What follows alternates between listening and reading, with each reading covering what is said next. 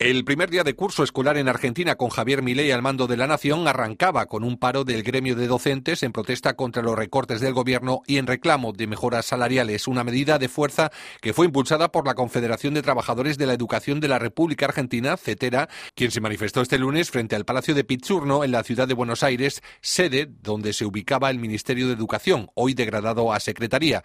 Sonia Aleso, secretaria general de CETERA, comentaba a RFI cómo transcurrió esta jornada de huelga y qué estarían pidiendo al gobierno? El acatamiento al paro ha sido de un 80% en todo el país y en ese sentido muy importante porque hoy se hacían movilizaciones en distintas provincias y movilización aquí en la capital del país. Estas marchas tienen que ver con fundamentalmente pelear frente al gobierno en los temas que tienen que ver con el presupuesto educativo, los fondos vinculados a educación, que realmente se han conseguido a lo largo de luchas los docentes del país, se han pagado eh, ininterrumpidamente por los distintos gobiernos desde el año 98 que existen estos fondos y siempre han sido abonados. Y además peleando estos fondos para la educación, aumento salarial y condiciones y defensa de la calidad educativa. El gobierno nacional que había convocado a los cinco gremios docentes para una reunión para discutir la actualización de este salario mínimo mañana martes 27,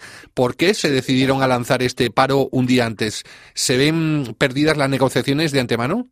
No, el gobierno en realidad no convocó una paritaria, que es lo que debería haber hecho. Primero, tuvo tiempo desde el mes de enero que nosotros estamos solicitando audiencia. Segundo, el ámbito legal de convocatoria al ámbito paritario nacional, que es la mesa paritaria nacional docente, el gobierno no la ha respetado. La semana pasada ellos convocan una reunión informal donde no está en la agenda el aumento de salarios o las partidas que el gobierno nacional adeuda a las provincias argentinas y a los docentes en salario. La huelga de CETERA y los sindicatos bajo su órbita tiene lugar un día antes del encuentro convocado por la Secretaría de Trabajo para reunir a los cinco gremios nacionales docentes del país y discutir sobre la actualización del salario mínimo de los educadores. Según datos oficiales, el salario bruto de un docente de nivel primario con 10 años de antigüedad en Argentina es de un promedio de 233.400 210 pesos, el equivalente a 256 euros.